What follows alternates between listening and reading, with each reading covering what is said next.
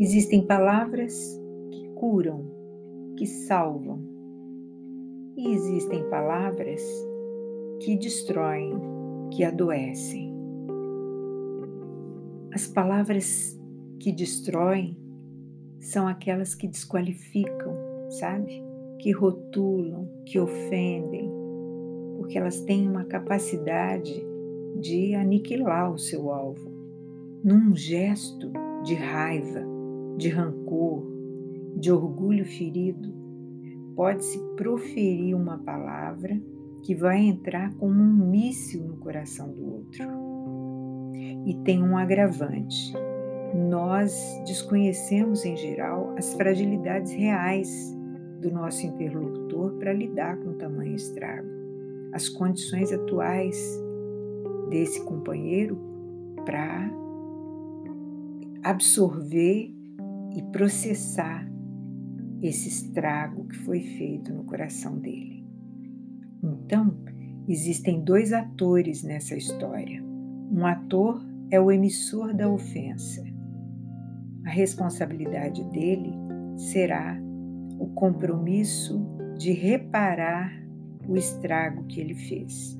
Nem sempre ele consegue aquilatar, avaliar o tipo e o alcance do estrago que uma palavra pode causar no outro. Então, ele vai precisar se haver com isso mais à frente. Pode ser agora, pode ser na próxima semana ou na próxima vida, mas é assim que nós evoluímos, reparando todos os nossos equívocos. E o segundo ator dessa história é a vítima da ofensa.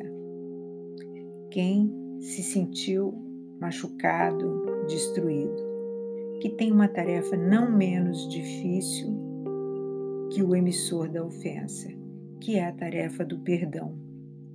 O perdão não é mágico, é um processo, pode ser longo e doloroso, mas precisa começar logo depois da ofensa.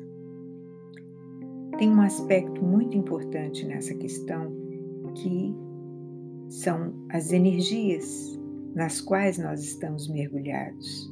Nós estamos imersos num oceano de fluido cósmico, mas nós temos energias pessoais caracterizadas com os nossos padrões pessoais.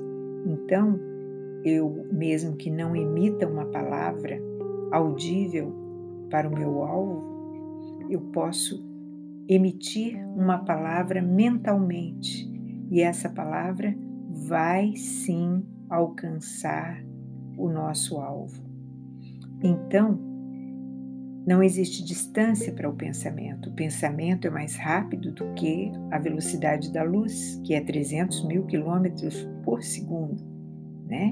Então, nós alcançamos o nosso alvo a milhares de quilômetros pensando sobre ele, pensando a respeito dele, ofendendo, caluniando mentalmente. A energia leva a informação. Assim funciona o universo. Então, a energia vai alcançar o destinatário. A nossa verdade deve ser usada, portanto, para esclarecer, para pedir, para demonstrar os nossos sentimentos sobre algo, jamais para destruir aquele que caminha conosco nessa jornada terrena. É assim a falta de temperança nos prejudicando a caminhada. A fraternidade ainda é um meio de alcançar o nosso objetivo final, sermos compreendidos pelo outro.